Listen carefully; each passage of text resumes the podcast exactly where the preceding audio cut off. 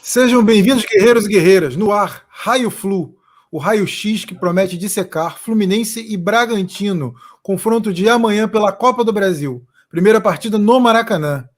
Comigo hoje para analisar esse duelo tão aguardado, Márcio Villanova, da Alternativa Esportes Web Rádio. Tudo bem, Márcio? Tudo bom, Rafael? Enfim, conseguimos, né? Esse convite que tu já fez há um bom tempo para participar aqui no, no, seu canal Camisa Tricolor, né? O raio maravilhoso que a gente vai vamos dissecar Fluminense e Bragantino, esse confronto que promete bastante equilíbrio, na minha opinião na próxima fase da Copa do Brasil e também vamos falar um pouquinho do sorteio que aconteceu hoje, tanto da Sul-Americana em relação ao Bragantino, quanto a Libertadores da América em relação ao Fluminense. Ótima noite, como eu falo sempre lá nas transmissões, vamos com tudo. Beleza, também conosco Sérgio Loredo, jornalista, influenciador, torcedor do Red Bull Bragantino. É isso e muito mais. Fala um pouco mais sobre você, Loredo. Agradeço a sua presença, obrigado por ter aceitado o convite. Valeu, Rafa. Valeu, um abração, Márcio, um abração aí a Jéssica, torcida tricolor, torcida do, do meu Red Bull Bragantino, né? Eu sou nascido em Bragança Paulista, trabalhei por muitos anos na Rádio Bandeirantes em São Paulo, depois fui para o Sport TV, fiquei nos últimos 10 anos na ESPN Brasil e estou aqui em Bragança, hoje comandando uma equipe de esportes, né, acompanhando esse Red Bull Bragantino, essa ascensão do time, enfim. Então, com muita alegria, é, recebo o convite, né, o seu convite aí, os amigos Camisa Tricolor. É uma alegria. Vamos fazer o contraponto aí. Vocês aí pesado aí com a torcida tricolor, com a Jéssica, você, e eu vou aqui para o meu lado, vou pedir a torcida aí, disparar o link para a torcida do Braga vir comigo aqui, senão, senão já saiu perdendo, pô. Na véspera desse grande jogo, já tem que começar pelo menos empatando. Pode deixar que a gente vai pegar leve com você hoje aqui, mas amanhã não vai ter moleza, não. Jéssica Rocha, Jéssica Rocha, fazendo sua estreia aqui no canal. Ela que é agora é estreante da noite, jornalista, debatedora do canal Bendito Seja Futebol. Agora comporá o triunviado do canal Camisa Tricolor. Seja bem-vinda. Oi, gente, boa noite. Bom, prazer estar aqui, né? Sempre, sempre muito bom falar do Fluminense e agradeço ao, aí ao Paiva, né, pelo convite e por debater aí com, com vocês esse, esse tema, né, do esse confronto de amanhã, que não será fácil. Não será fácil, mas antes de começar esse assunto importante, vamos falar um pouquinho sobre o sorteio da Sul-Americana e da Libertadores, né? O Fluminense vai enfrentar o Cerro Portenho na próxima fase da Copa Libertadores, nas oitavas de final. E aproveito o meu amigo Sérgio Loredo aqui para falar também do sorteio da Sul-Americana, já que o nosso Red Bull Bragantino vai enfrentar o temido Del Valle na altitude. Queria já começar com você, Sérgio. Queria que você falasse um pouco das suas impressões desse confronto. Você achou bom? Achou que achou, acha que, que a gente, o, Bragantino vai pisar em um solo meio, meio complicado ou dá para passar? Ah, passar dá, né? Seu time passou de Emelec, Tadjeres e Tolima, né? Só classificava um e eu dizia, quando saiu o sorteio da Sul-Americana, que o Red Bull pra, participaria de uma Libertadores na Sul-Americana. Pela primeira vez disputando a competição desde 1996, que não jogava uma competição internacional, disputou lá com Ebol. Quando saiu esse grupo, todo mundo falava, né, o grupo da morte, que realmente dificílimo, e conseguiu. Então agora, né, o Del Valle, se você falar, o Del Valle tem mais tradição também, né, é, na minha visão, time cascudo, tem a questão aí da altitude no Equador, mas dá para encarar, decide, decide aqui em Bragança, depois, né, o segundo jogo, na, na Libertadores, na Sul-Americana ainda tem a questão do gol fora, né, que na Copa do Brasil não tem, e esse Red Bull Bragantino é muito difícil não marcar, não marcar gols, então, de repente, jogando no Equador a primeira partida, daí faz um golzinho lá, enfim, eu acho que tá legal, acho que vale muito a experiência, pegar assim grandes adversários. Se você falasse, ah, mas se você fosse escolher, se fosse escolher, eu ia falar que queria o Santos, por não ter viagem, por estar pertinho, pelo momento do Santos, a molecada, o Diniz ainda com dificuldades e tudo mais. Só que o jogo só vai acontecer daqui mais de 40 dias, né? Até lá, muitas coisas podem mudar aí nas equipes e vamos acreditar que, que é possível sim. Oitavas de final, né? Já se tornaram realidade por que não sonhar um pouquinho mais alto? Verdade. A gente estava conversando aqui na resenha sobre isso, sobre é, um novo campeonato que se avizinha, né? Uma nova competição promete começar. A gente tem que esquecer tudo que passou, porque primeiro que vai ter um, um grande hiato até a próxima partida, um grande distância né, de, de tempo até o próximo jogo, e isso tende a causar transformações nos elencos. Por exemplo, na Libertadores, o Vélez pode perder cinco jogadores que estão em fim de contrato.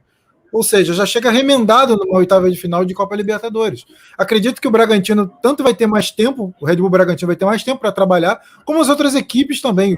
Inclusive os times argentinos vão parar por 30 dias sem competições e vão só treinar para a disputa das oitavas, tanto da Libertadores quanto da Sul-Americana. Então é um novo campeonato com novas equipes que prometem se duelar ao máximo por essa vaga. Eu passo aqui agora para minha companheira Jéssica Rocha. Suas impressões, Jéssica. Fale um pouco mais. Você gostou do você gostou do confronto do contra o Cerro na Libertadores?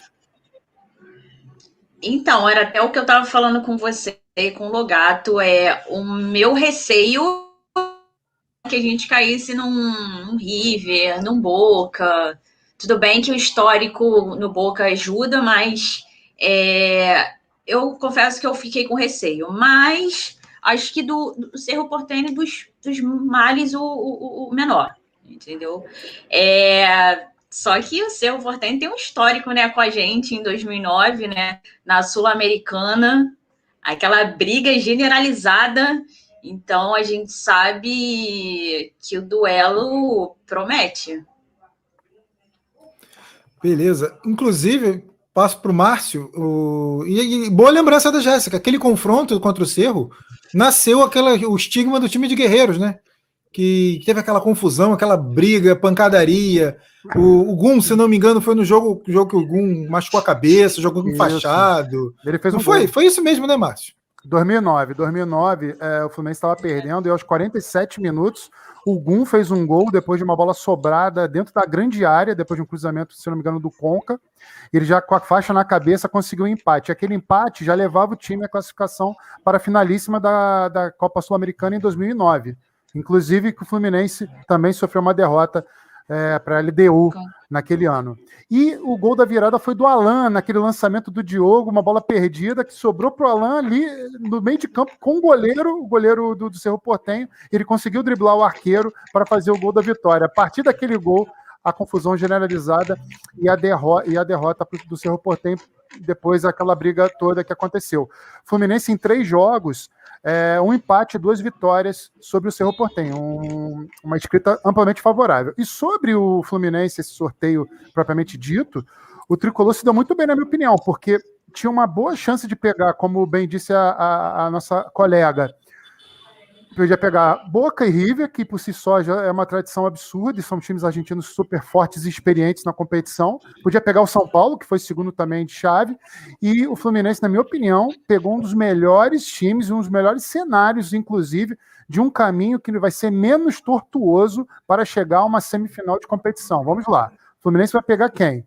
Cerro Portenho. E se vencer, ou é Barcelona de Guayaquil, ou é Vélez Sarsfield, que vimos que não, não é um bicho papão, que pode ter essas perdas de jogadores com, com contratos para vencer nessa virada né, de meio de ano. E aí, o, a que, grande questão: será que vem um Flamengo? Será que vem um Fla-Flu na semifinal? Claro que a competição é, é, é, feita passo a passo, mas há uma boa probabilidade de ter sim Fla-Flu numa semifinal, porque essa chave é menos, repito, menos tortuosa que a outra chave que tem logo de cara Atlético Mineiro e Boca, que tem São Paulo e Palmeiras reunido, que tem o River daquele lado, no lado de cá de Flamengo e Fluminense, o caminho é mais tranquilo, Rafael. Verdade. Quem está chegando agora na live, se inscreva, deixe seu like, ajude compartilhando, participe, mande sua pergunta, interaja com a gente. A Jéssica falou sobre o Boca, cara, eu não temo o Boca, não. Eu, eu até gostaria, eu falei antes, não falei, eu quero pegar o Boca, eu queria pegar o Boca porque não, não vejo esse Boca como aquele Boca do passado, que o Fluminense até teve dificuldade, chegou a ser eliminado em 2013 para o Boca. Aquele Boca talvez complicasse muito mais a vida do Fluminense hoje em dia, mas hoje em dia eu não vejo esse Boca com essa força. Eu acho o River completo um time muito pior de se enfrentar. Mas graças a Deus não temos um caminho tão difícil como você mesmo salientou, Márcio. Um caminho mais tranquilo, pelo menos até as quartas, e depois a gente vê que, como é que fica, né? E se a gente conseguir chegar lá com, com vida. Eu espero que sim. Sérgio, você temeu alguém no sorteio? Você ou você foi, foi com a cara e a coragem que viesse era lucro? Então, como o que eu acho que os mais difíceis, imaginando assim num, num primeiro cenário, eram os times da própria Sul-Americana, cara, porque já tinha Grêmio classificado, né? Tinha Atlético é, Paranaense. Se a gente pegar, tinha Penharol, né? Tinha Libertar. Então, cara, os times que ele nesse momento não pegaria, e daí os terceiros, eu fiquei analisando, né? Desses terceiros da Libertadores. Então, talvez o Del Valle seja realmente aí um, um dos mais difíceis. Por isso que eu falei do Santos, pelo fato de você não ter viagem, né? Porque ó, vai ter que ir para o Equador, vai ter altitude, né? Então você já ganharia nesse aspecto também, porque a gente vai estar em meio ao campeonato, campeonato brasileiro.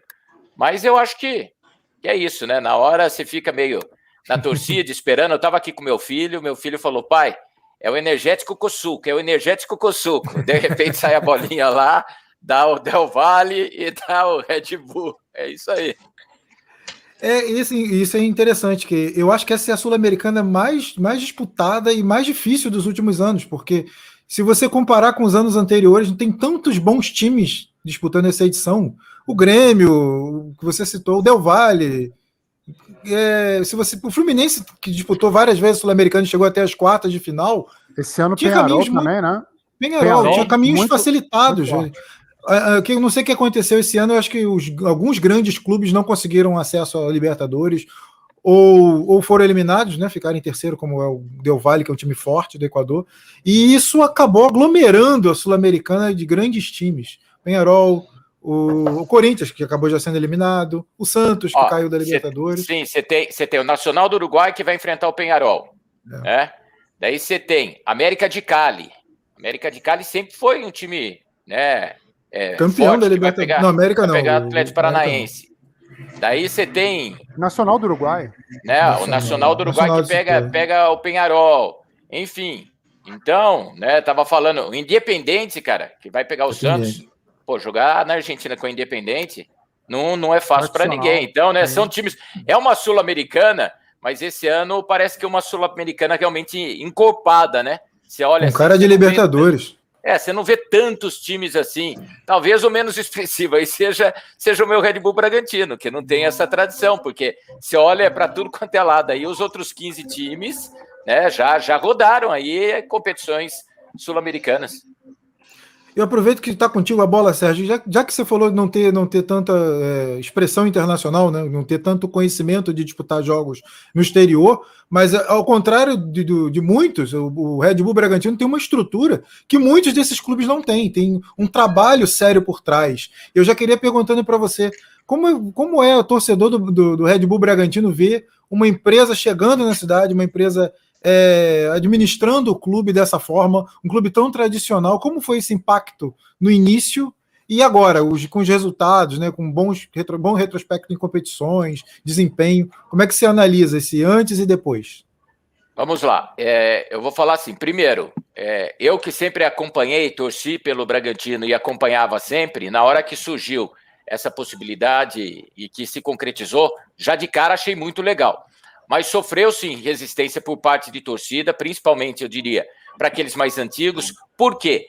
Porque existia desconfiança. Você sabe muito bem, o Márcia, a Jéssica, o que acontece? De repente, a dúvida era: será que eles vêm para cá e daqui a pouco eles vão para outra cidade? A gente já cansou de ver times de empresário. Aqui em São Paulo a gente tinha o Grêmio Barueri que foi para Prudente, virou Grêmio Prudente. O S de Itápolis joga hoje em Barueri. É tudo questão. E a dúvida era essa: pô, será que vai chegar o Red Bull, acaba o Bragantino, eles ficam aqui um pouquinho e daqui a pouco eles se mandam para outro lugar, e daí? Né? O Bragantino passava momentos difíceis financeiros e de repente chega a empresa que pegou toda a dívida trabalhista, todas as ações foram zeradas pela empresa. A empresa coloca que ia ter a inclusão do nome Red Bull, mas que o Bragantino seria mantido.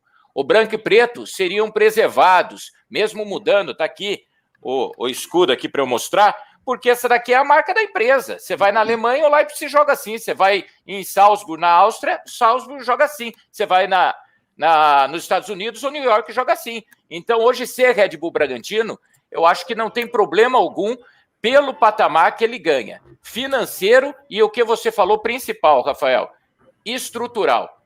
A questão, a forma que eles trabalham aqui, na parte de estrutura, o CT que está sendo construído, o estádio na Bichedi que vai ser transformado em arena toda coberta para pelo menos 20 mil lugares. As condições que são dadas para os atletas, salário em dia, premiação, entendeu? Não tem problema de pandemia, nem se cogitaram em diminuir salário. Então, coisa que a gente vê nos grandes e que não acontece. Até por isso eu percebi, né, muitos torcedores dos grandes clubes pelo Brasil até atacando isso aquilo, porque talvez quisesse que isso tivesse acontecendo com o clube dele.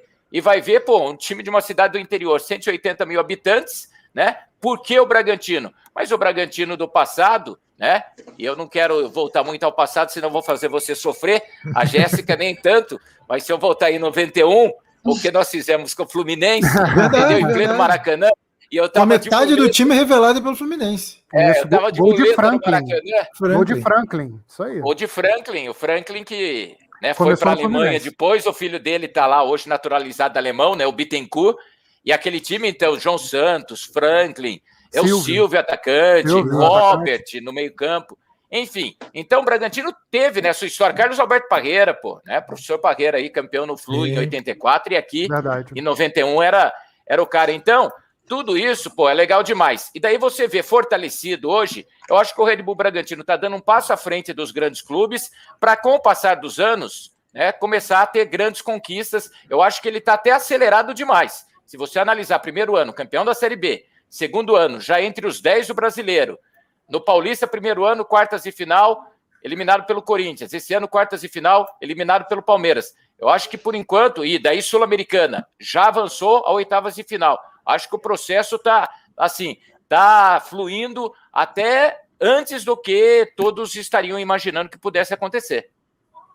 Verdade, resultados. Verdade. Eu acho que nem a empresa esperava resultados tão, tão bons nesse início, né? Um pouco curto espaço de tempo. Tem só agradecer a participação daqui da Ana, Ana Lu Lima, Rogério Martinez, Martinez, Diego Oliveira e Diego Oliveira, inclusive, manda uma pergunta para você, Sérgio. Já passo logo. Vai ter mesmo centro de treinamento Red Bull Bragantino e para quando você acha, Sérgio? Grande Diego, abração aí para o Diego. Vai ter, e recentemente eu conversava, né? Depois, se você permitir, eu faço a propaganda também no meu canal do YouTube, que eu conversei pode com o falar, senhor do Red Bull falar. Bragantino, que é o Thiago Escuro, no meu canal do YouTube, que é o canal do Loredo. E eu fiz um papo ao vivo com ele no sábado, antes da estreia do time. Ele estava lá em Chapecó, né? O time estreou domingo contra a Chapecoense e o projeto já existe. Esse CT vai ser construído na rodovia Dom Pedro, que fica em Atibaia, né? Corta a cidade de Atibaia, só que Atibaia Bragança está 14 quilômetros. Né, os grandes clubes, o Fluminense vai vir jogar aqui na Copa do Brasil, se hospeda em Atibaia, né? A gente sabe, tem lá o grande uhum. hotel onde os clubes ficam e tudo mais. Então, esse CT vai ser lá. E o Red Bull na época explicou por quê, porque estrategicamente esse CT lá, ele fica muito próximo de Viracopos em Campinas e muito próximo de Guarulhos, com Bica. Então, estrategicamente, ele vai ficar numa localização fantástica. Lá você vai ter, além do profissional, toda a base, que hoje treina em Jarinu ainda, e todo o time feminino. O feminino que Parece que ganhou do Fluminense final de semana, tá? Não, não queria falar nada, mas parece que ganhou do Fluminense. Mas, brincadeiras à parte, vai estar tá tudo lá. Então, esse CT vai sair agora. Em virtude de pandemia, muitas coisas, né, deram uma parada, uma atrasada. Isso é natural. Então, quem sabe, a partir de 22, daí até início de 23, a gente tenha já esse CT, as melhorias no estádio, é, é, com paciência, não, não precisa ter pressa, não. O torcedor né, do Red Bull Bragantino sabe que não precisa ter pressa, porque tudo que foi colocado no papel vem sendo executado, as melhorias têm acontecido, e, e é esse o caminho. Beleza, beleza. É, vou colocar mais uma participação aqui. Valeu, valeu, galera. Inscreva-se no canal, deixe seu like, mande sua pergunta. Jéssica, é, o Sérgio falou sobre a empresa que chega no clube, bota dinheiro, administra. Bom momento para falar. Bem que podia ter uma empresa assim para fazer a mesma coisa no Fluminense, hein? Não dá aquele negocinho assim, poxa. Seria ótimo, né? Dinheiro, investimento, contratações. Mas não sei se você viu que saiu no, só no GE até, é, que o Meister viria. Não, já veio, já veio. Já veio é, mesmo? Já acertou, acertou. Betano. Betano. Casa de apostas. Betano é a nova patrocinadora do Fluminense. Fechou contrato por dois anos. 15 com milhões. 15 milhões. 15, 16? Alguém falou 16, alguém Entre falou 15 Eu acho que é 15. É, 15. É, eu, contrato eu de dois anos, 15, 15 milhões. É. Assim, o UOL já acho é que um... tinha dado 16. O Globo Esporte deu 15, isso mesmo. Já é um Pode alívio, falar. né? Porque já é um alívio, porque eu acho que a gente vem, vem sofrendo com a má administração do, dos gestores anteriores. Então, acho que seria bom, né, se viesse alguém, alguma empresa, para colocar né, dinheiro e a gente conseguir né, fazer o torcedor sonhar mais, né, com, com contratações melhores, né, com nomes mais renomados no mercado. É, a gente no, a gente no, início da temporada a gente ficou, ah, quem vem? Mas a gente também a gente sabia que não podia sonhar muito, que a gente sabe da realidade financeira do nosso clube. Então, acho que faria faria o torcedor mais feliz, digamos. Beleza, estamos nessa. Flu Red, Flu Red Bull Bragantino. É amanhã, amanhã. Já começamos, então vamos entrar nesse, nessa casca de ferida e falar desse jogo que promete muito, que são estilos diferentes, opostos. Eu, como o Márcio até falou aqui mais cedo, são estilos opostos que vão se contrapor no Maracanã. Primeiro jogo da- das oi- da- oitavas, não, né? É, Ainda não. não. é oitavas, é 32, né? Terceira Trinta- fase. 32 avos. Meu É, Deus. ou 16 avos, né? Eu não sei como que chama isso. 32 equipes. É melhor chamar a terceira fase, né? Terceira fase. Quem, quem, quem passar vai para as oitavas. Isso, isso aí. É, mudaram esse ano a regra.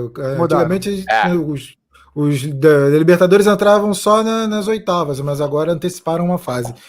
Márcio, já falo com você então, Márcio. Você está muito quietinho aí, eu já trago você para a conversa. Queria que você. O que, que você espera desse confronto de amanhã, já que você mesmo levantou a bola de que são confrontos de opostos, é, em estilo de jogo, queria que você já analisasse, começasse essa análise para a gente. É, eu vou trazer a análise aí o- as duas frentes vão, vão trabalhar a respeito da- dessa minha pequena análise, se, se concordam ou não. Primeiramente, Fluminense, ele jogando, apesar de não ter torcida, mas jogando no Maracanã, no primeiro jogo, no primeiro confronto, ele já vai ter que lidar com a situação de jogar em Bragança Paulista o jogo da volta, e lá o Bragantino costuma ser muito forte. Vou pegar o exemplo do Flamengo, já que o torcedor carioca deve estar chegando em peso aqui no, no canal nessa nossa live.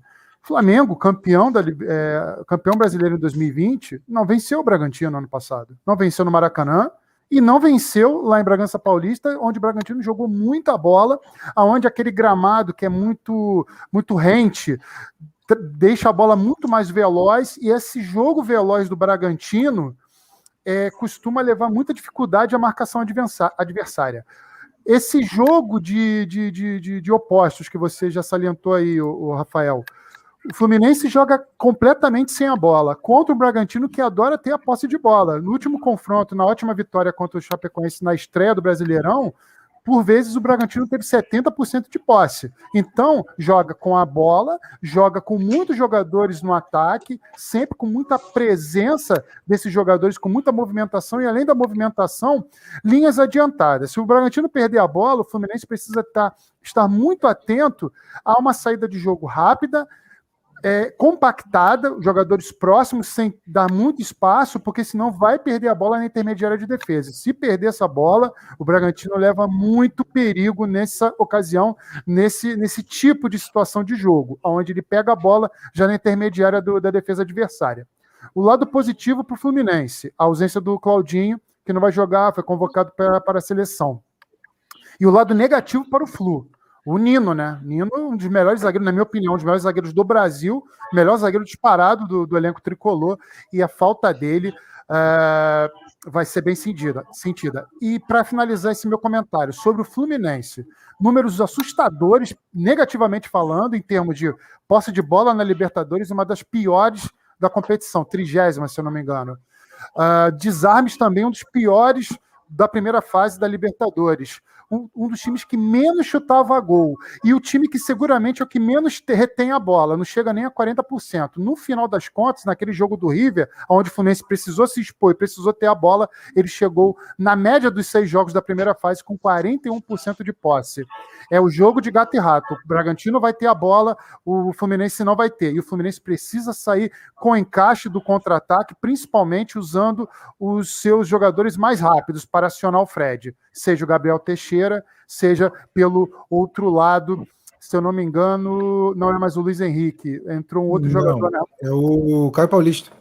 Caio Paulista. O Caio Paulista, Isso. por mais que seja, exatamente, estava faltando o nome dele, por mais que seja criticado pelo torcedor tricolor, o Caio Paulista hoje é um dos escapes do Fluminense nesse esquema, porque ele recompõe defensivamente com muita bravura, está sempre inteiro ali nas jogadas, quando o Fluminense perde a bola, e no contra-ataque, e quando o Fluminense tem a pelota, aí o Caio Paulista consegue dar velocidade, deslocamento, vide as ótimas participações que ele, Caio Paulista, teve nos últimos jogos. Acredito acreditem se quiser, torcedor tricolor.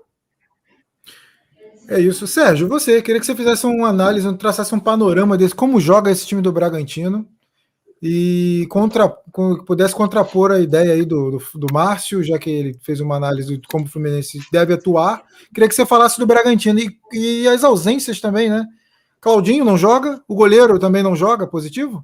O Cleiton é ambos com a seleção olímpica.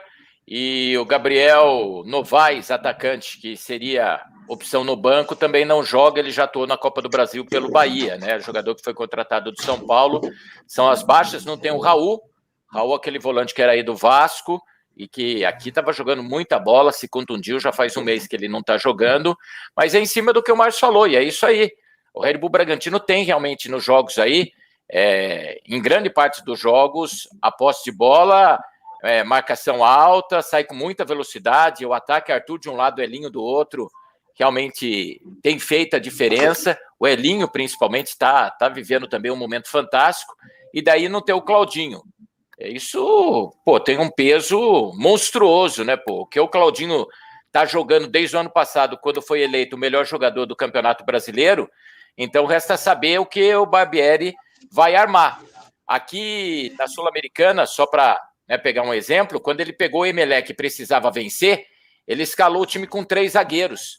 Aí você fala, pô, mas três zagueiros precisava vencer a vida ou morte na Sul-Americana. Mas por quê? Porque com três zagueiros ele matou a formação do Emelec, que tinha tido vantagem lá no jogo do Equador. E daí ele conseguiu a formação, e daí com os laterais, neutralizar bem o time do Emelec. Então eu não me surpreendo no jogo de amanhã se ele também tiver, no lugar do Claudinho, um terceiro zagueiro. Entendeu? Eu acho que não, que ele vai de Hiller e Ramires no meio de campo, mas coloca um volante, que é o jogo fora. O jogo de amanhã é o jogo para você não deixar o adversário fazer vantagem. E o que é vantagem? Vencer ou mais de um gol, né? Que daí você começa a complicar. Qualquer outro resultado, você perder 1 a 0 amanhã para o Fluminense, um exemplo, na minha visão, normal, resultado natural, né? Jogando Maracanã e vem para Bragança para tentar uma vitória simples também para levar para os pênaltis. Se empatar, pô, melhor ainda. Você tem possibilidade de, em casa, jogar pela vitória para vencer. Então, eu acho que não vai fugir muito disso, mas é claro que você perde peças importantes. O Júlio César entra no gol. É experiente, o veterano Júlio César, só que o Júlio não tem a mesma facilidade de sair com os pés que nem o Cleiton tem né? E hoje o Cleiton joga muito, inclusive em muitos momentos do jogo, como um líbero. Ele fica quase que na intermediária ali fazendo troca de passes com os zagueiros. E o Júlio não, mas é um excelente goleiro. E daí, na vaga do Claudinho, foi o que eu falei. Ele tem a opção de um zagueiro, que seria o Liger, junto com o Léo Ortiz e com o Fabrício Bruno, ou então a participação do Hiller, e daí ele avançaria o Lucas Evangelista. O que eu acho, na minha visão, que seria também uma uma sacada bem legal aí. Terrilha e Ramires, e daí o Lucas Evangelista mais solto para ajudar aí na criação com Arthur, Ítalo e também o Elinho.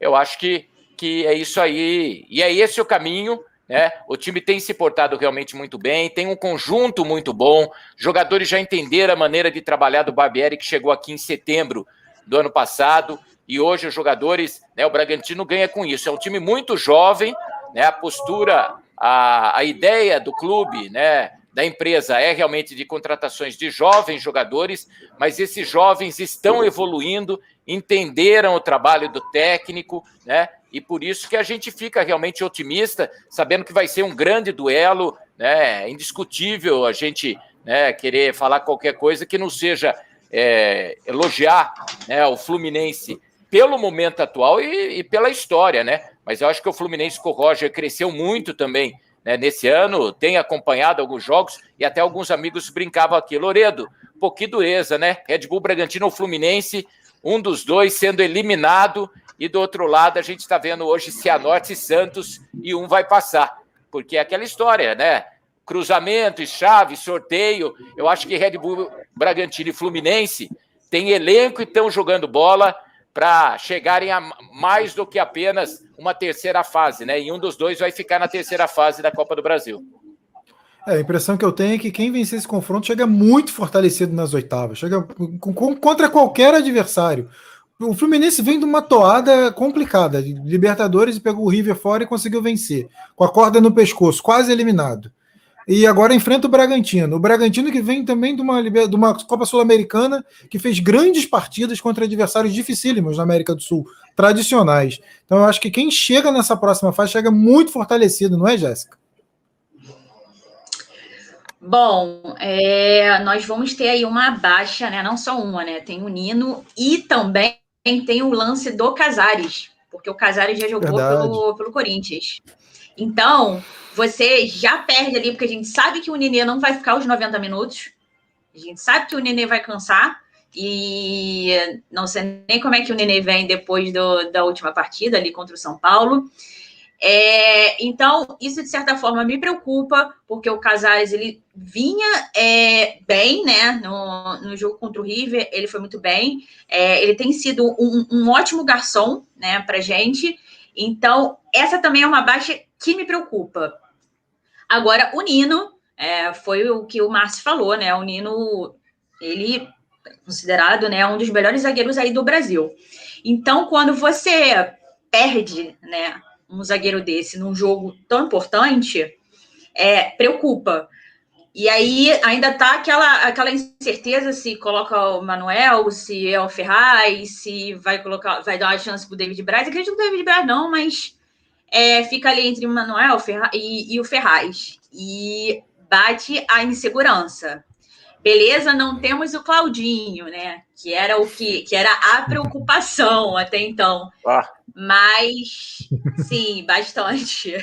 Tanto que no, no, no, no, brasileiro, se a gente pegar o brasileiro, a gente, na casa de vocês, a gente perdeu. E aqui a gente foi 0 a 0 Então, a gente sabe que o Bragantino é um time chato de se enfrentar. É claro que o, a, né, a expectativa muda quando a gente tem a baixa do Claudinho, né? A preocupação ela fica né, um pouco menos, mas ainda assim é, essas baixas me preocupam. Nino e Casares, apesar do Casares não ser o titular absoluto, que também ainda é, um, é uma coisa que ainda me deixa em dúvida. Porque horas eu amo o Nenê, horas eu odeio o Nenê. Então, acho que vai ser um jogo puxado. É, primeiro vai ser aqui, né? Infelizmente, a gente vai ter que decidir lá o que é pior, então a gente tem que fazer o dever de casa. E o, o que também tem me preocupado bastante no Fluminense é perder muitos gols. A gente vem perdendo muitas chances e acho que em jogos decisivos que nós teremos aí pela frente, nesses mata-mata, acho que esses erros não podem acontecer. É, Jéssica levantou um ponto interessante sobre o Nino e eu, correndo o risco de falar uma besteira, eu digo que para mim é a melhor dupla de zaga desde Thiago Silva e Luiz Alberto superando o Gun e Leandro Eusébio, que fizeram uma grande zaga, bicampeã brasileira. Só que tecnicamente não, não era uma zaga, não era uma zaga é, confiável, né? Era uma zaga que, muito bem encaixada no sistema defensivo que funcionava. Mas tecnicamente, Thiago Silva e Luiz Alberto era uma zaga. Os dois sabiam sair jogando. Tinha, os dois tinham, tinham habilidade. É, exatamente. E foi uma zaga que jogou pouco tempo, jogou um ano só. Efetivamente, porque não, um ano só, foi só 2008, porque 2000 e... Não, dois anos, jogou a Copa do Brasil também. 2007, 2008. 2008. É, dois anos só. É. Boa fase do Flu. É, é isso, né, Márcio? É para você ver, para você ver o, abismo técnico que a gente sofreu nos últimos, nos, ao longo do, da última década, né? E pra, eu tenho que pegar lá em 2008 para lembrar a última boa zaga que a gente teve. Ô, Rafa, falando da zaga específica, né, já que você está falando da zaga do Fluminense, o Nino saindo é, pela pela direita, né? E geralmente o Nino sai jogando, né? O Nino não, não fica preso apenas a, a ser rebatedor. Ele consegue ter uma qualidade de sair jogando e também em lançamentos. E pelo lado oposto, o Lucas Claro, naquela sobra, ele é excelente, ele exime naquele, naquela bola rebatida, naquela bola em que sobra, e ele consegue fazer um contra um muito bem com um ataque adversário.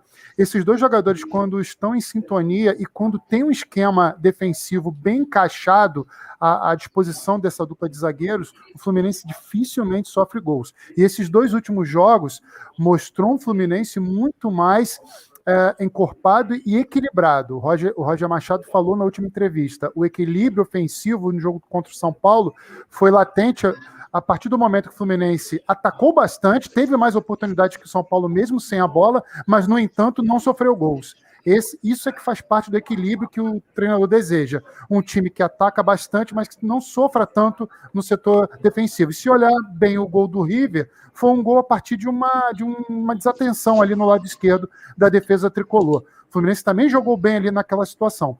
E para finalizar essa última análise, para finalizar mesmo sobre o Flu, o que também chamou a atenção desses dois últimos jogos, as linhas adiantadas do Roger já tentando tomar a bola no campo de ataque. O torcedor do Fluminense sempre reclamou. Por que esperar atrás da linha da bola? Por que esperar no campo de defesa? Bastou adiantar um pouquinho contra o River, bastou adiantar um pouquinho contra o São Paulo e com a adição do Gabrielzinho, do Biel e também do Caio Paulista, com, junto com o atacante Fred, no caso no segundo jogo com o Abel Hernandes, o Fluminense funcionou e funcionou muito bem, porque o Nenê não precisa ficar se deslocando nas laterais. Ele joga mais centralizado e sem a bola consegue ficar ali também adiantado, dando aquele combate e ajudando na marcação. Fluminense assim funcionou. Hoje eu vejo o Fluminense desse jeito titular. Infelizmente, na minha opinião, para o torcedor, sem o Kaique, que é um grande jogador, mas que vira uma grande opção no segundo tempo.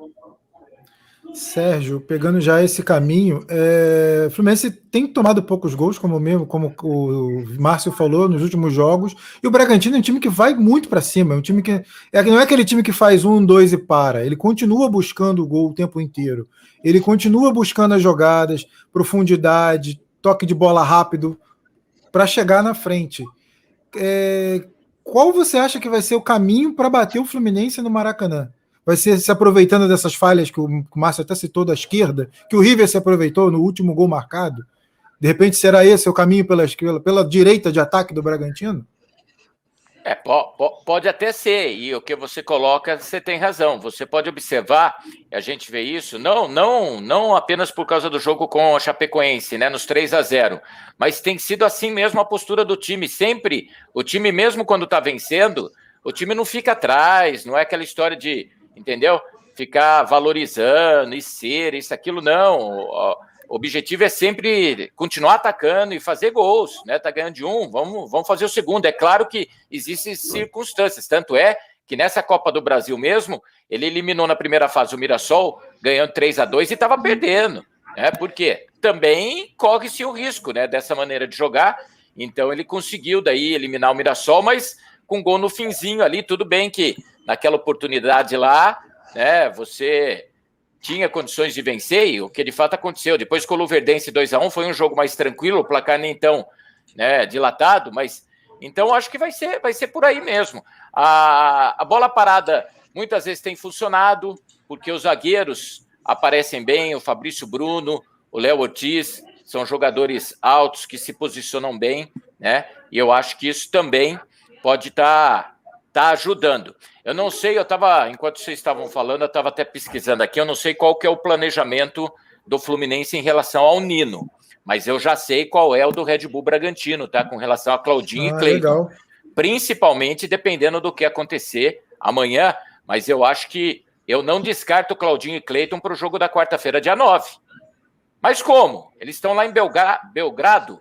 Exato, mas eles jogam lá na terça.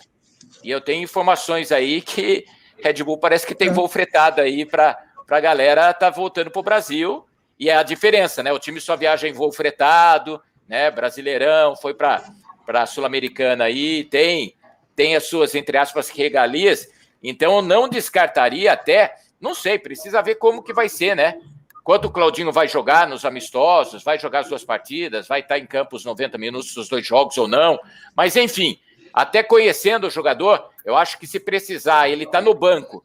O jogo é nove e meia da noite, na quarta-feira, dia 9. Então, de repente, pode ser uma surpresa. Não sei se com o Nino isso também vai ser possível. De repente, também, se for, é legal, né? Que você tem as principais peças. E a Jéssica até estava falando do ano passado, da vitória aqui, do empate aí no Maracanã. E agora a gente vai ter uma sequência também, né? Porque depois do 9, no 13 é, é aqui de novo. Eu acho que o Fluminense não vai nem embora para o Rio, hein? Eu desconfio que ele vai jogar aqui na quinta e na ele joga na quarta. Acho que na quinta ele vai para Atibaia ali no hotel fica quinta, sexta e sábado, e domingo joga aqui de novo. Posso estar enganado. Se for eliminado, é uma boa não ir para o Rio, que daí evita qualquer coisa até na volta do aeroporto, certo? Isso é um ponto. Se classificar, também, porque você vai ficar né, recuperando jogadores. Ah, mas é ponte aérea e tal. Mas tudo bem, você vai perder a quinta-feira né, para voltar.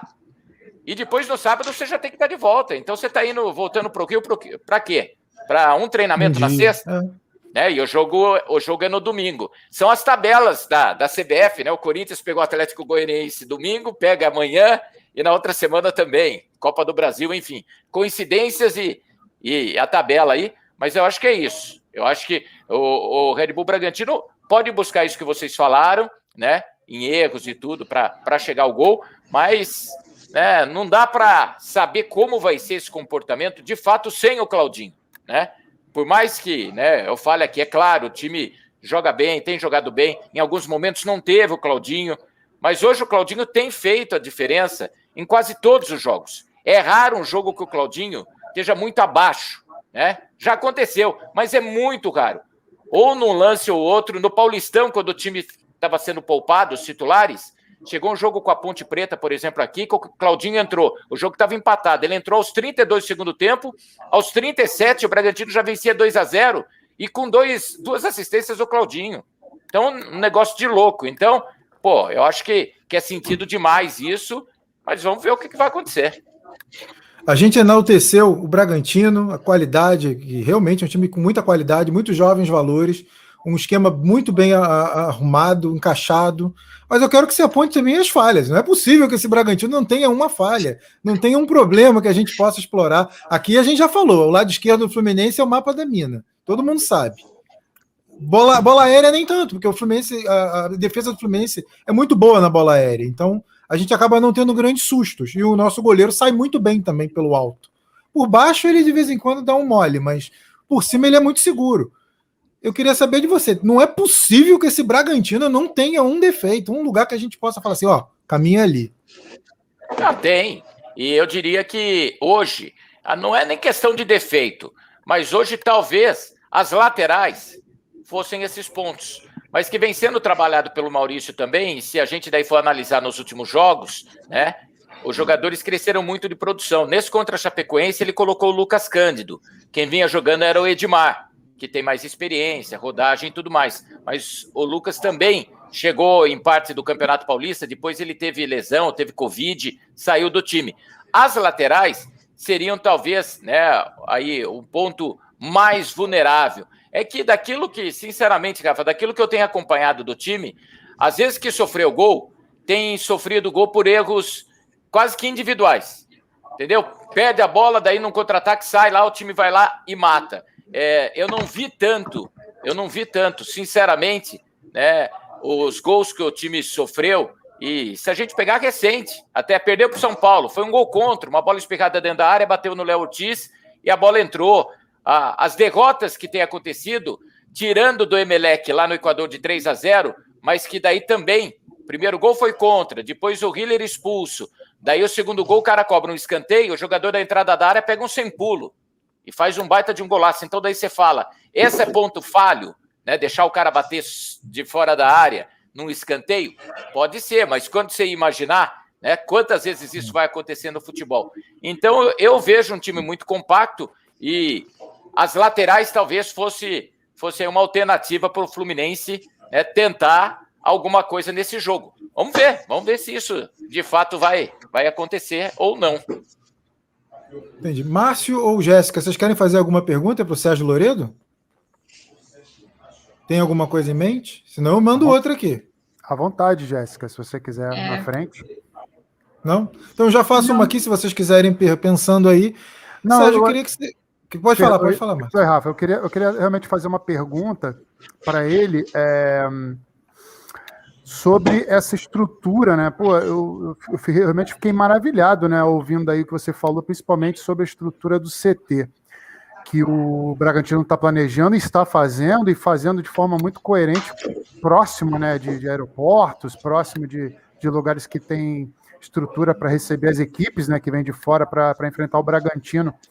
Você vê, é uma, eu quero uma opinião, na verdade, sua. Você vê isso próximo dos grandes clubes, porque o que acontece? Dívidas, todos esses chamados grandes clubes brasileiros, eles, eles possuem na casa do bilhão, já está chegando na casa do bilhão, essa é a grande verdade. Mas você consegue vislumbrar essa oportunidade para esses grandes clubes de ter essa estrutura, de ter esse aporte financeiro absurdo para eles mudarem esse cenário, pelo menos a médio prazo, não digo nem a curto, mas a médio prazo? A, a sua pergunta é se os grandes clubes poderiam Poderiam ter eles, isso? Se eles têm essa, essa, essa, essa, essa chance de vislumbrar isso a médio Não. prazo. Por, que, por que, que eu estou perguntando isso, Loredo? Porque ah. hoje a gente vê o Flamengo aqui no Rio de forma ah. discrepante ah. em termos de, de capacidade de investimento. Porque Sim. uma coisa é todo mundo ter a despesa, mas o Flamengo, em detrimento da maioria, aí eu digo não só do Rio, de todo o Brasil, o Flamengo consegue gerar receita de forma absurda. Muito mais, muito mais do que os adversários aqui do Rio também os rivais de fora do, do, do Rio de Janeiro. Então, o que, o que eu vejo, o Márcio, é o seguinte: os grandes clubes têm as grandes torcidas, têm a grande cobrança, entendeu? Tudo isso é o que dificulta, na minha opinião, para que os clubes consigam também hoje fazer o que o Red Bull Bragantino faz.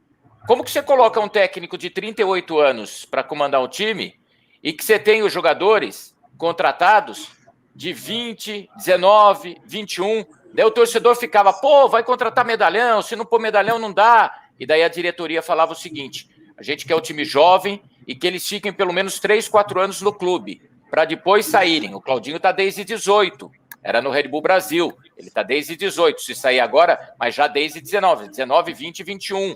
E o Claudinho ainda um pouco acima da idade, que vai fazer 24. Então, eu acho que nos grandes isso é impossível. Né? É impossível você ter isso sem uma cobrança, sem uma pressão. Vai passar resultados né, negativos e vai ter pressão da imprensa, vai ter pressão da torcida para demitir treinador e para jogador. Aqui, o Barbieri chegou. Chegou o Barbieri quem? Ele é o Maldonado. Mais ninguém. Ah, o Barbieri pediu o jogador. Ninguém. Essa história do técnico chegar no clube e chegam cinco jogadores a pedir do técnico, São Paulo é especialista para fazer isso.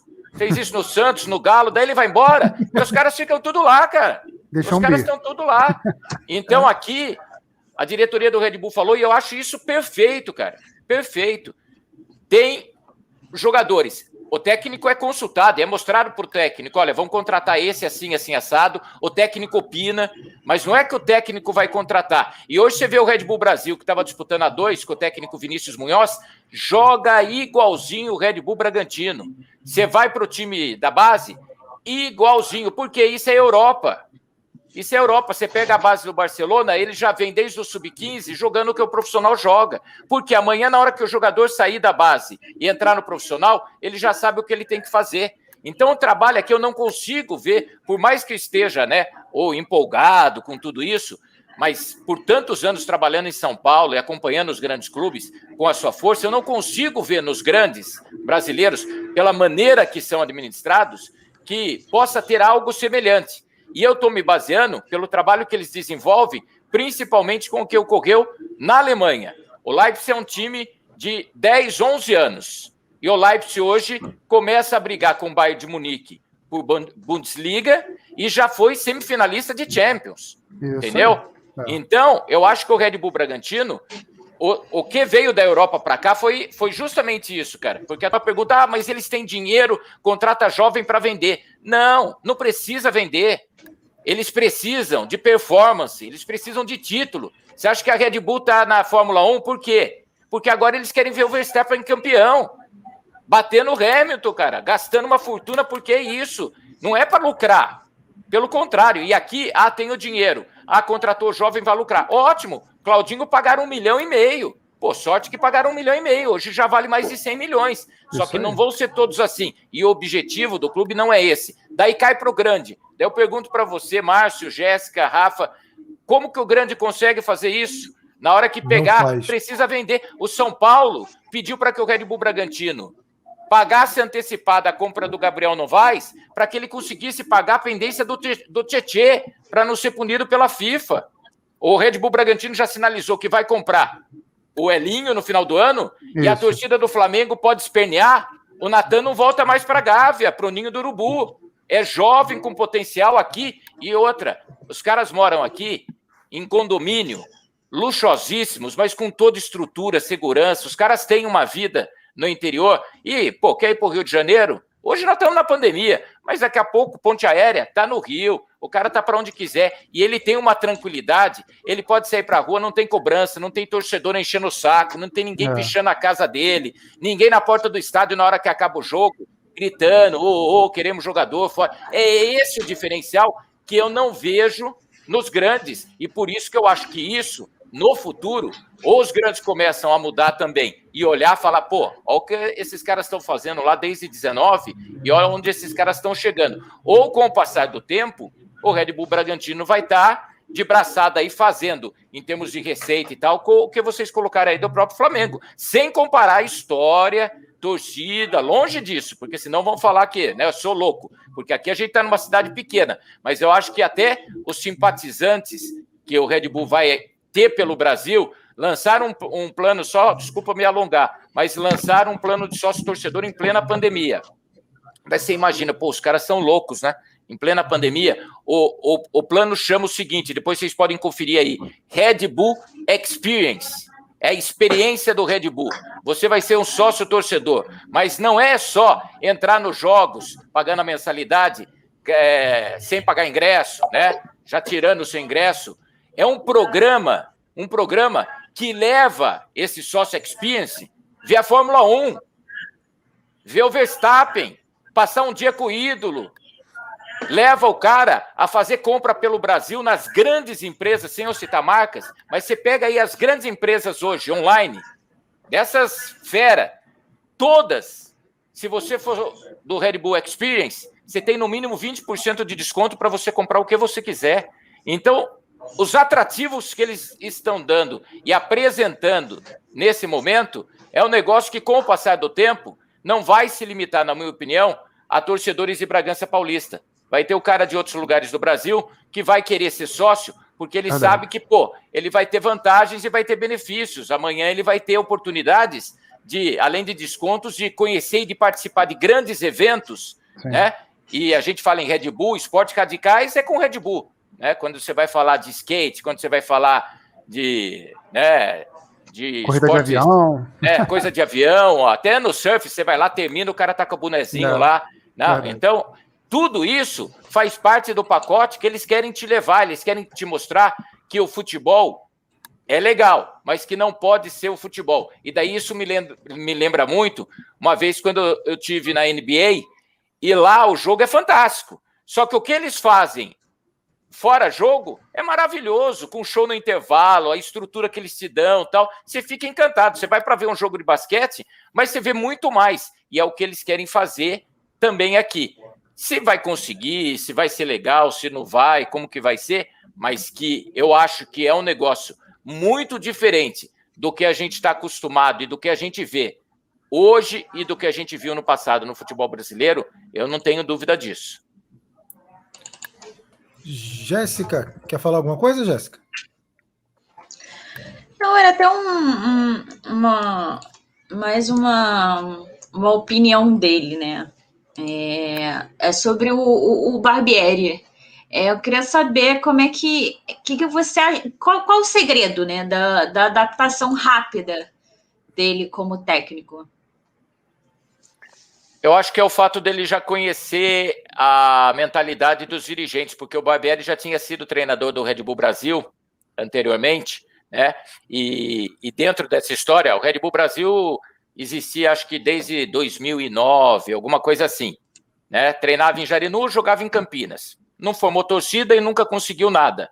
Quando surgiu a possibilidade de juntar com o Bragantino, que quer ou não, um time né, do interior disputando e tudo mais, era a chance do Red Bull, talvez, até as informações que a gente apurou, a Europa dizia: ó, é a última cartada de vocês aí. Ou esse Red Bull faz alguma coisa aí na América do Sul, ou esquece, o projeto vai acabar, porque eles estavam anos, anos, anos aqui e não dava nada. Então, acho que quando trouxeram o Barbieri, porque o projeto era com o Antônio Carlos Zago, e vinha bem com o Zago. O Zago foi campeão da Série B e o time jogava muita bola. E eles não esperavam a saída do Zago. E o Zago recebe a proposta do futebol japonês, foi embora, ele tinha contrato, isso rendeu até um processo, tá? Porque o Zago não pagou a multa. Hoje, ah, o Zago volta. Esquece, o Zago, enquanto tiver Thiago Escuro, esse pessoal aqui, Sandro Orlandelli, esquece, não tem mais Zago. E daí, que perfil buscar? Na época, a gente ficou imaginando, né? É, nomes de técnicos de medalhões, né? Porque você imaginava, pô, eles têm, eles têm grana, tal, pode contratar quem quiser. E não, foram pegar o Felipe Conceição, que tinha feito uma boa campanha com a América, mas não tinha subido. Na última rodada ele deixou a vaga, né? Perdeu a vaga. E o Felipe, o que aconteceu? Ele teve problemas de relacionamento com atletas. Chegou a colocar o Claudinho no banco, não que eu não pudesse colocar naquele momento, mas ele teve alguns atritos e que rendeu a demissão dele, coisa que o Red Bull né, a direção do Red Bull Bragantino sempre falou que os projetos têm que ser a longo prazo. Não dá para ficar trocando de técnico duas, três vezes na temporada. E daí, a história era, pô, quem vai contratar agora? E quando surgiu o nome do Barbieri, eu imaginei, é porque ele já conhece, né? Ele que eu falo, a diretoria já conhece o Barbieri. Jovem e questionado, uma coisa é ser técnico do Flamengo quando o Barbieri foi a pressão que tem. Daí ele trabalhou um pouco no Guarani. Mas aqui eu falei, ele vai ter a condição tranquila de realizar o trabalho. E eu acho que é isso, Jéssica. É a tranquilidade que ele tem, o suporte que ele tem por detrás dele, de saber que ele está num time jovem, que ele também vai poder, né, colocar em prática tudo aquilo que ele, que ele deseja, que ele, que ele pretende, né? E eu acho que ele está fazendo isso hoje com muito sucesso e acredito até que né, vem o crescimento grande e a gente não sabe o dia de amanhã, mas com essas parcerias, né, o técnico que estava no New York foi para a Áustria, da Áustria agora foi para o Leipzig, entendeu? Com a saída do treinador do Leipzig. A gente não sabe se não vai ser a porta, de repente, a dificuldade dos brasileiros trabalharem em grandes centros na Europa, né? Tirando aí raros, Felipão, Luxemburgo, rápida passagem será do Real Madrid. Por que não, de repente, também o Barbieri no futuro podendo ir para a Europa com esse trabalho, eles estarem observando lá. Então, eu acho que hoje aqui o Barbieri é isso. É a tranquilidade que ele tem, o suporte, o respaldo da diretoria. Ah, perdeu dois jogos, perdeu três. Esquece, não tem aquela fumaça que ele vai ser mandado embora, ou nego buzinando. Tem rede social, mas rede social, né? Cada vez mais a gente sabe como funciona, só que pode funcionar de repente na pressão para o grande. É o que eu falei. Hoje, para a forma do Red Bull Bragantino, e não é diminuir o Red Bull Bragantino, mas é colocar o Red Bull Bragantino no tamanho que ele é. E o tamanho do Red Bull Bragantino não dá para se comparar com esses grandes clubes, né? Com esses grandes clubes do futebol brasileiro. E isso acaba sendo o grande calcanhar de Aquiles desses grandes clubes. É, tem um, tem uma, um conceito na, no futebol brasileiro que camisa ganha jogo. E isso está cada vez mais claro que não ganha jogo mais. O que ganha jogo é estrutura, é time forte, é investimento, é fazer as coisas certas.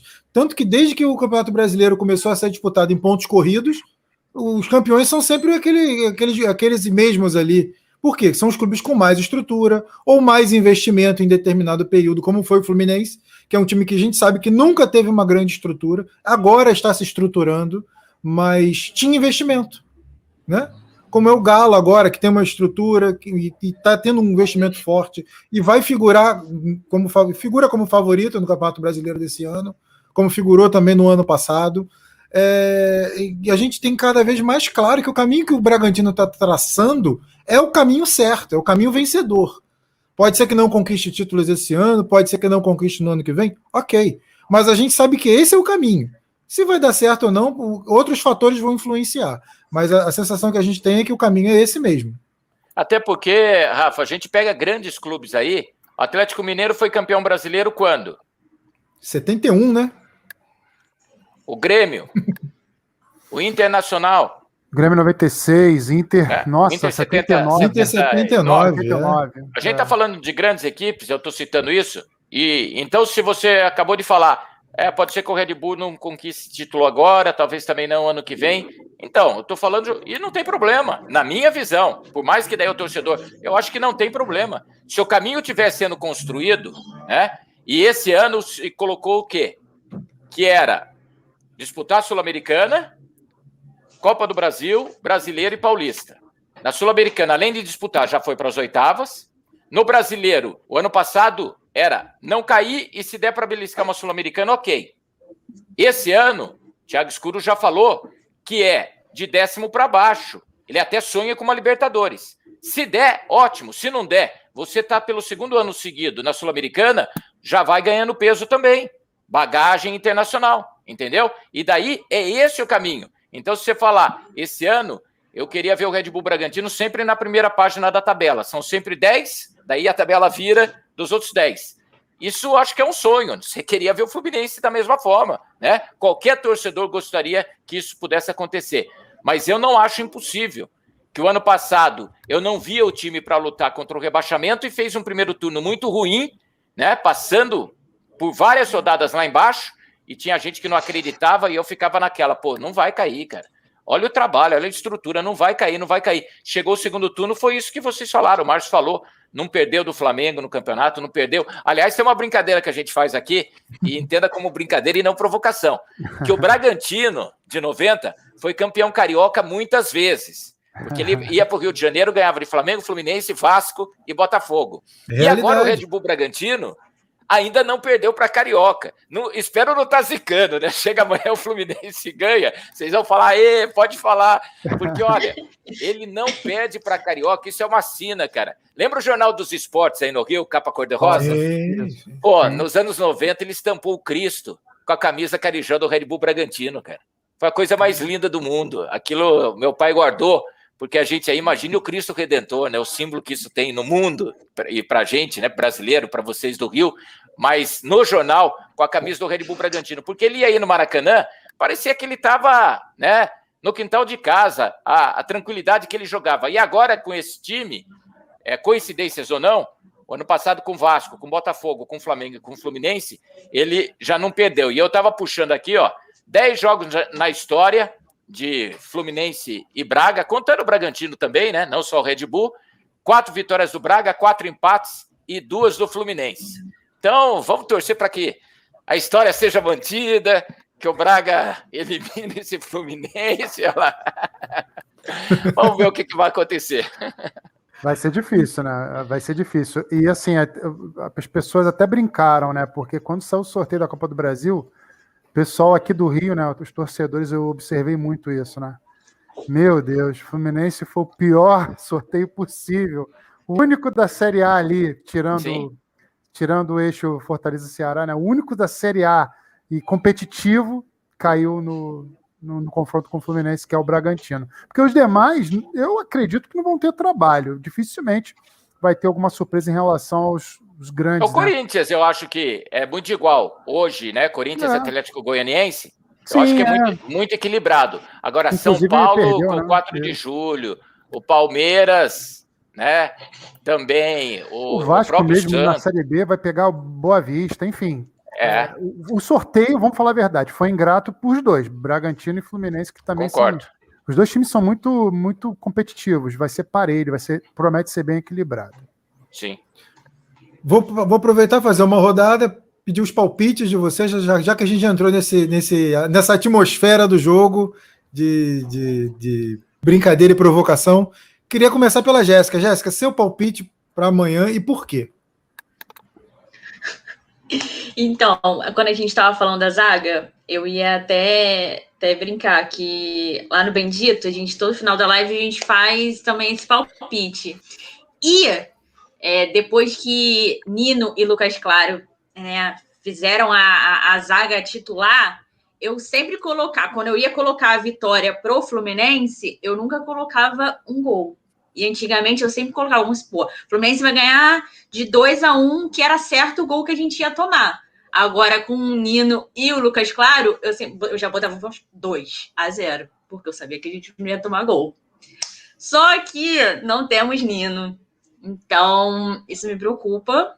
É, apesar de não ter o Claudinho, é, isso me preocupa. Então, vamos lá. Eu vou colocar. Não vou colocar. Não vou colocar Bragantino fazendo gol aqui. Vou colocar 1 a 0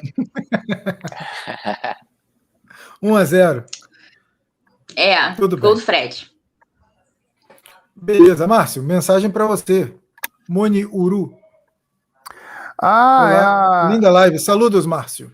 Isso, isso. É, é, a Mônica Castro, ela lá do Uruguai. Na época que eu, eu já estou há cinco anos em, à frente de projetos né, e de, de comunicação esportiva via web rádio. Ela é uma fã desde a época do, do, outro projeto que eu fiz parte também, a Frequência Máxima Web Rádio.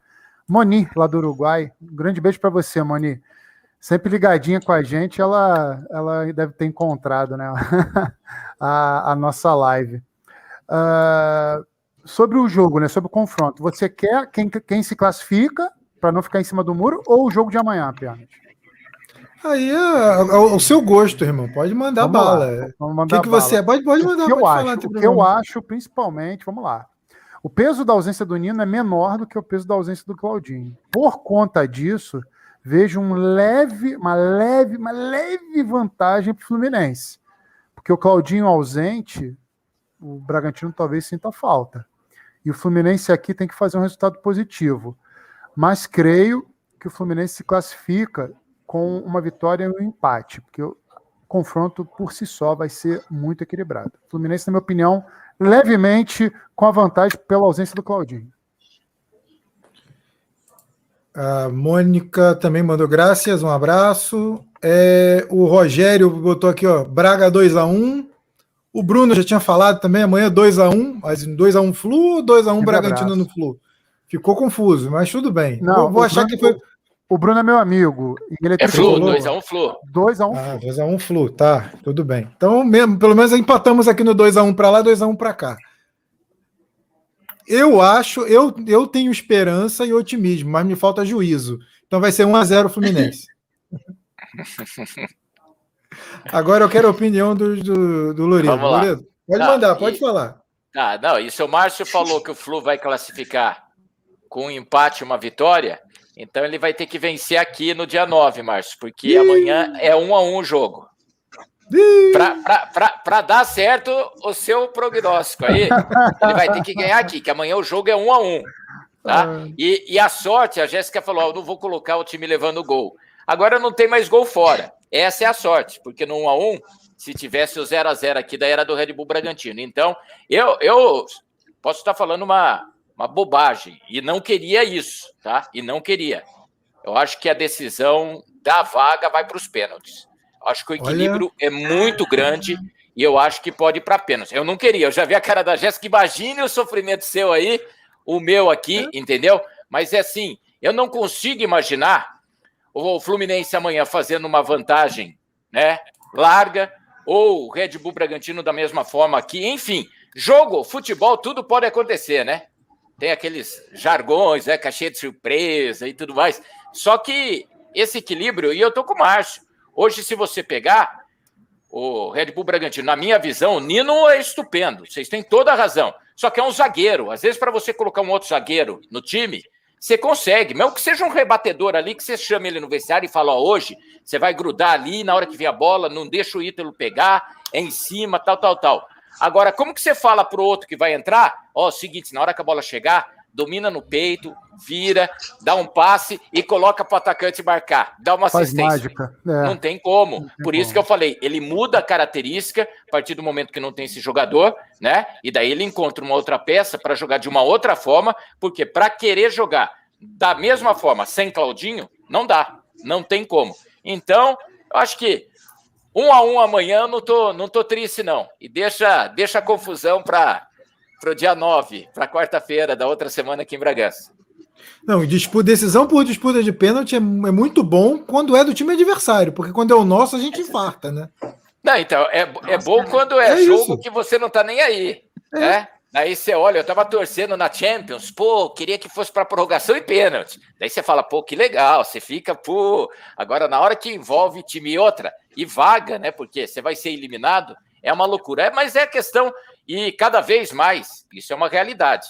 Eu acho justo essa história do gol. Você vê que a UEFA já tirou também essa história de não sei o que vocês pensam do peso, né? Do gol fora. Que eu acho muito justo não ter peso gol fora, entendeu? porque a igualdade. Então, Fluminense amanhã vence 2 a 1 né? Pô, daí o Bragantino em casa faz 1 a 0 o Fluminense está eliminado? Não. Fez 1 a 0 o Fluminense fez 2 a 1 empatou em saldo, empatou em vitórias, pênalti, entendeu? Eu acho que é uma maneira mais justa não ter a, o gol. A Sul-Americana ainda usa, né, a Comebol com Libertadores e com, e com a Copa Sul-Americana, mas enfim, e daí o que eu né, quero dizer com tudo isso, que eu acho que cada vez mais, na hora que começa a funilar, a gente cada vez mais na Copa do Brasil pode ter decisões nas penalidades, né? Duelos equilibrados e que acabem indo para as penalidades. Concordo com você, eu acho que a melhor coisa que fizeram foi tirar essa regra da Copa do Brasil, porque ela não privilegia quem joga o melhor futebol, quem ela não privilegia o melhor em campo, ela não privilegia ninguém, ela privilegia só quem deu sorte de fazer um gol fora que às vezes o cara em casa, ele se preocupa às vezes em não atacar para não tomar gol. O, aí o futebol fica amarrado, entendeu? Você não privilegia o bom futebol quando você bota a vaga para decidir no critério de gols fora. Você não privilegia um bom, uma boa partida.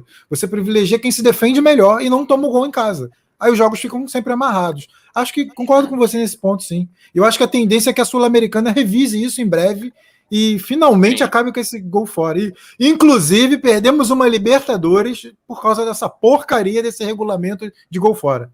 É, e outra coisa que tá acabando, né, que a gente já viu aí, é a questão de prorrogação, né, cara?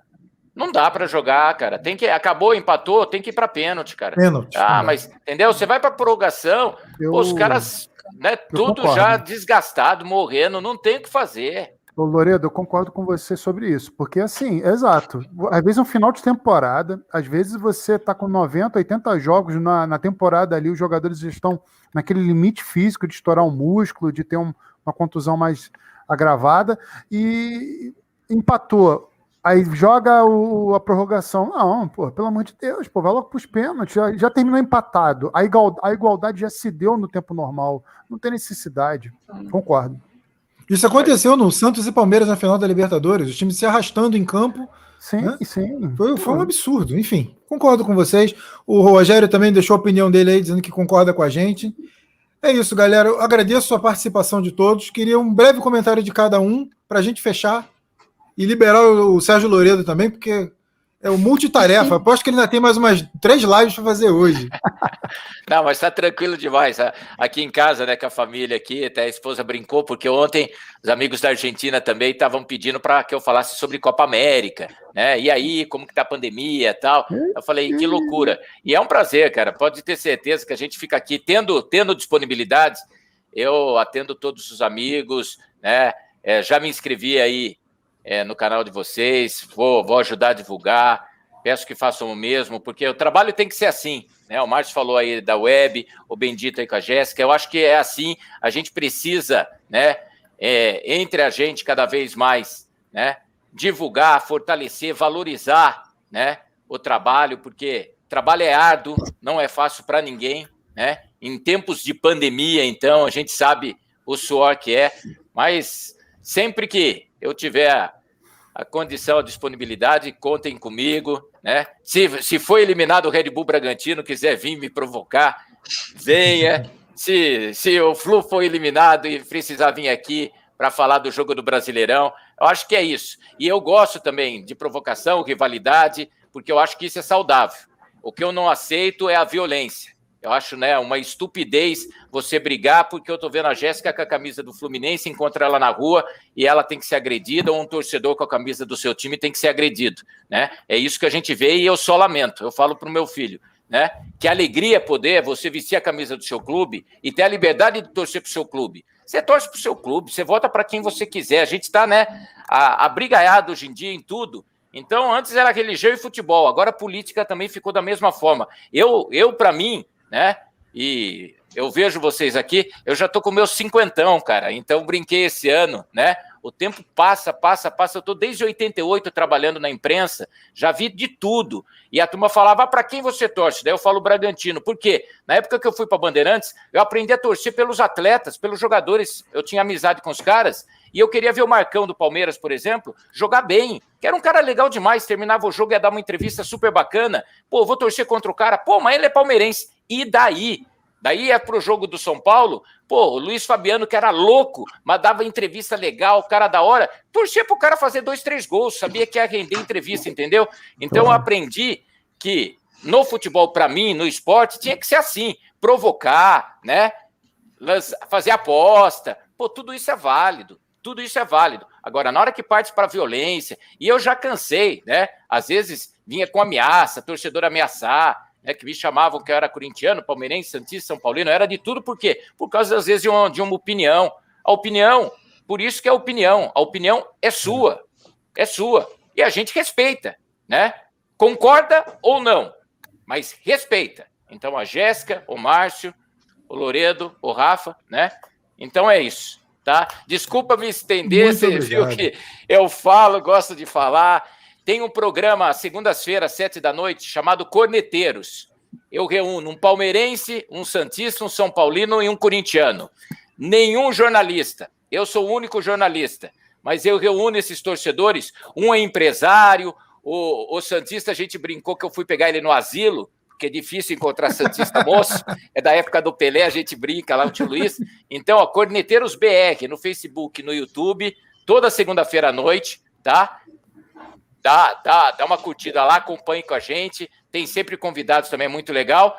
E inventei esse ano, graças ao meu filho, de fazer o canal do Loredo no YouTube, também tá legal demais. Eu tenho aqui em Bragança a equipe Futebol Total para vocês acompanharem aí né, o Rafa já tem acompanhado um pouco, já viu, coloca um pouco lá no Instagram, tá aí também na tela, arroba Loredo TV, é Instagram, é Twitter, Face, o que vocês quiserem, acompanhem aí, divulguem, e tá valendo, e muito obrigado mesmo, tá bom? Legal demais estar aqui com vocês. Inclusive, eu te achei, eu te achei pelo Loredo TV, pesquisando, eu lembrei que você da época da ESPN, aí eu falei, legal cara, demais. legal, que bacana. Aí lembrei de sua trajetória, eu lembro muito bem de você na ESPN, Pô, e, e, e eu consumia cara... muito a ESPN. E os caras do Rio aí, né, que nem. Da, da imprensa, né? Cícero Melo, presidente da ESPN, putz, amigão. Daí tinha Sérgio Américo, o Perrot, pô, os caras antigos aí, né, de Tupi, Super Cláudio Rádio Tupi, Perrot, né? Cláudio Perrot, coberturas de Copa do Mundo, né? A coisa que a turma, pô, Loredo, mas e hoje você tá em Bragança? Tô, sou nascido aqui, depois que eu saí da ESPN em 2015 resolvi né, ficar aqui. Hoje tem uma rádio aqui, comando, e tem a equipe de esportes também e a tranquilidade. Acho que o que já pude né, acompanhar fora do Brasil e pelo Brasil, já tive essas oportunidades, então é legal demais. Só que agora eu estou tendo essa experiência, né? Tu dia os amigos do Sul pedindo para que eu participasse lá de uma live para falar da, contra a juventude, agora do Chapecoense no último final de semana. Eu acho que o Brasileirão vai ser assim, viu? A cada rodada, né? E Copa do Brasil, mas eu acho que isso é muito legal, né? A gente conhece, começa a conhecer mais gente, mais pessoas, e isso é muito gostoso. Eu acho que é legal mesmo. Tá bom? Tá bom. Obrigado, Sérgio. Grande abraço. Valeu mesmo pela participação. Márcio, sua despedida, seus comentários finais. Eu que agradeço a oportunidade, assim como o Loredo falou, agradeço muito essa oportunidade. A gente já estava né, ensaiando há muito tempo, né? Essa participação, pré-jogo antes da Libertadores, mas hoje deu certo. Essa semana, inclusive, eu não estou fazendo jogo, né? Lá pela alternativa, até falar, né? Do canal Alternativa Esportes Web Rádio, o canal da, da Alternativa Esportes no YouTube, você joga Alternativa Esportes com S no final, que você vai ver um símbolozinho a ETV, que já possui mais de 11 mil seguidores, a gente faz futebol, base, basquete, que, nossa, rendeu e bombou demais ali de audiência e seguidores, né? Com o Flamengo campeão no NBB, a gente faz os comentários. E esportes em geral. E eu vou estar, inclusive, comentando, Rafa, nem essa semana, né? Mas no final da semana, o segundo jogo do Fluminense na, no Brasileirão, aqui no Maracanã, contra o Cuiabá. Estarei nos comentários, 11 horas da manhã no domingo. Espero vocês, todos convidados tricolores que estão ligadinhos aqui no Camisa Tricolor Podcast. Agradeço também a, a presença ilustre do Loredo, também da Jéssica. Obrigado pela oportunidade de estar com vocês. Valeu, Rafa. Ótima noite. Vamos com tudo. Valeu. Você que tricolou, se inscreva no canal do Loredo, se inscreva no, no, no Alternativa Esporte, se inscreva, pega essas dicas, conteúdo maravilhoso, conteúdo de qualidade. Jéssica Rocha, Jéssica Rocha, muito bom ter você aqui. Espero que você continue com a gente. Não desanime, tá bom? Eu que agradeço o convite. É sempre bom, né, trocar experiências com, com, com jornalistas, né, experientes. E fico muito feliz de, de poder estar, tá, apesar né, da minha pouca idade, é, de poder estar tá trocando experiência aqui com vocês, trocando opiniões. E é isso. Muito obrigado. Muito obrigado. O Renato Silva mandou uma última mensagem aqui. Um abraço, Márcio e a todos da mesa. Vamos para cima, Flusão. É isso aí, galera. Que vença o melhor. Um grande abraço. Valeu, Sérgio. Valeu, Márcio. Valeu, Jéssica. Até a próxima. Márcio, precisando de qualquer coisa, só chamar. Valeu? Com certeza. Sérgio, a mesma coisa. Se precisar de alguém, alguma coisa sobre Fluminense, sobre futebol carioca, só chamar. Valeu? Tchau, tchau, gente. Até mais. Tchau, tchau. Tchau.